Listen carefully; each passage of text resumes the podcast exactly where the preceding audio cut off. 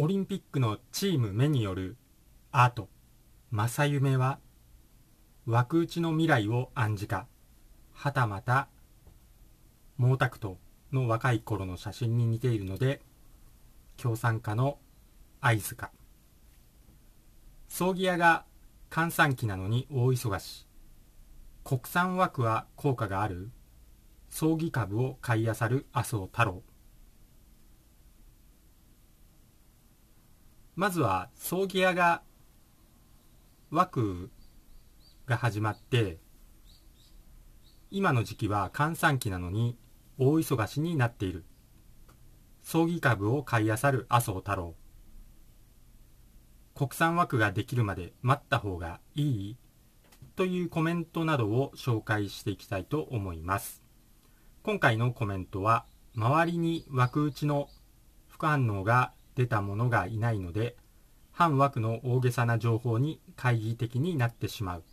という動画についたコメントになります。その動画は下の概要欄の方に URL 貼っておきますのでそちらの動画もチェックしておいてください。です3時の母さんですね。斎場や火葬場のスタッフは分かってます。5月6月7月は閑散期なのに今年は大忙し。お悔やみ欄の年代とセッタネ世代が重なること。5月から救急車の出動回数が増えていることも自分で調べられます。美容師です。2回目枠打ったら髪がバサバサに傷んでしまった常連のお客様が数人います。髪は血液から養分を取っているので血液障害でしょうか。体調を聞くと疲れやすくて朝起きても疲れが抜けなくなったそうです。大事にしてほしいです。というコメントですね。ありがとうございます。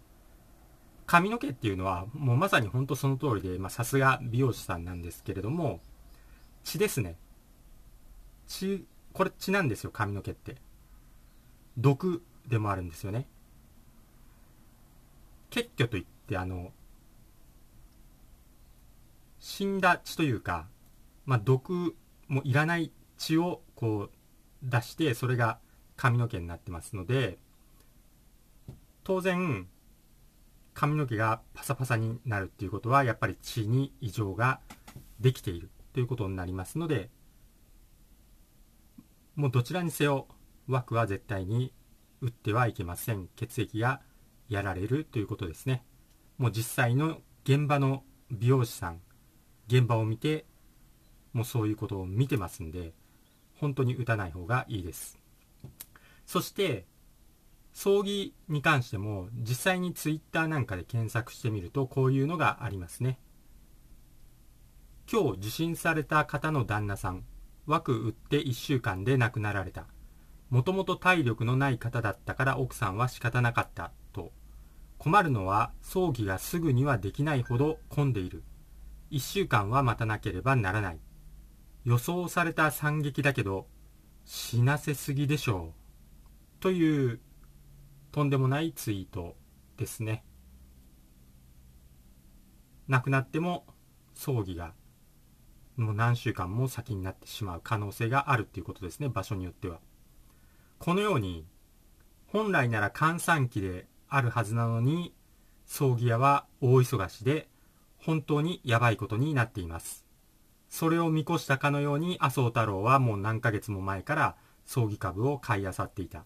という情報もありますのではっきり言って確信犯だと思います。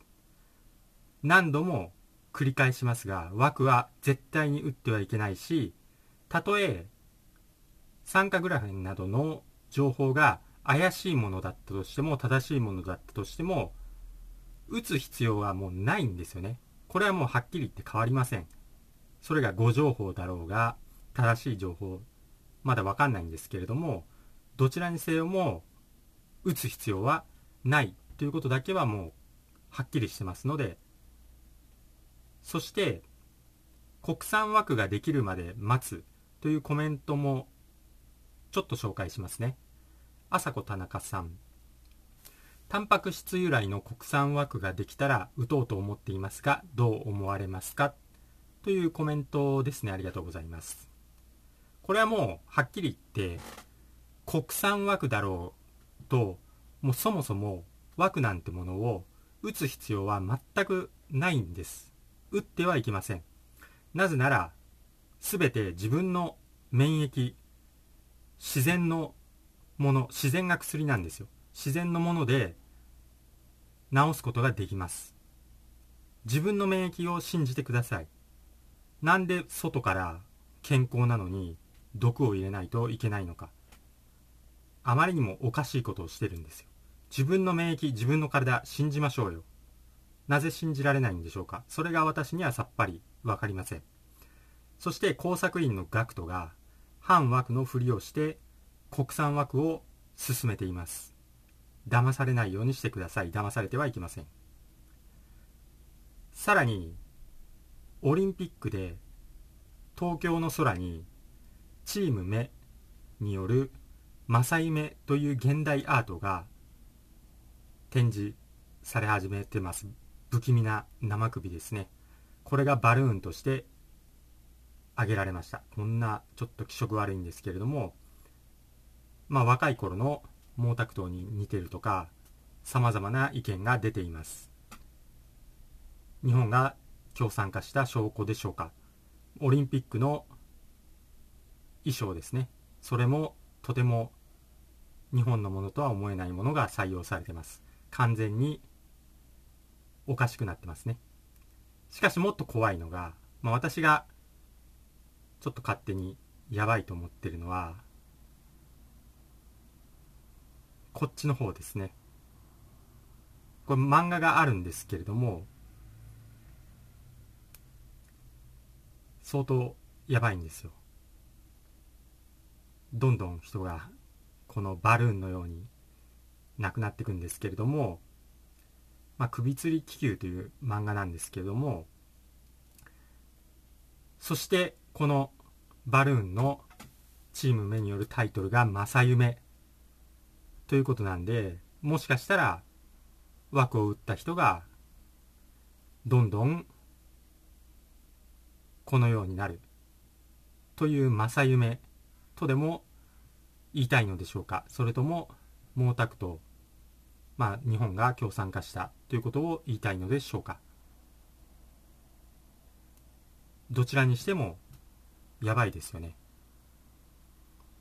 だからなかなか厳しいですね。枠を打ってしまった人も、こう聞いてくれてる人がいますんで、なかなかちょっと言いにくい部分はあるんですけれども、相当厳しい状況に追い込まれているのは事実ですので、本当に解毒、ありとあらゆることを試して、もう解毒、もうひたすら解毒、もっと健康に興味を持って、免疫に興味を持って、腸内細菌に興味を持って本当に自分の免疫力を高めていかないと本当にやばいことになってしまっている。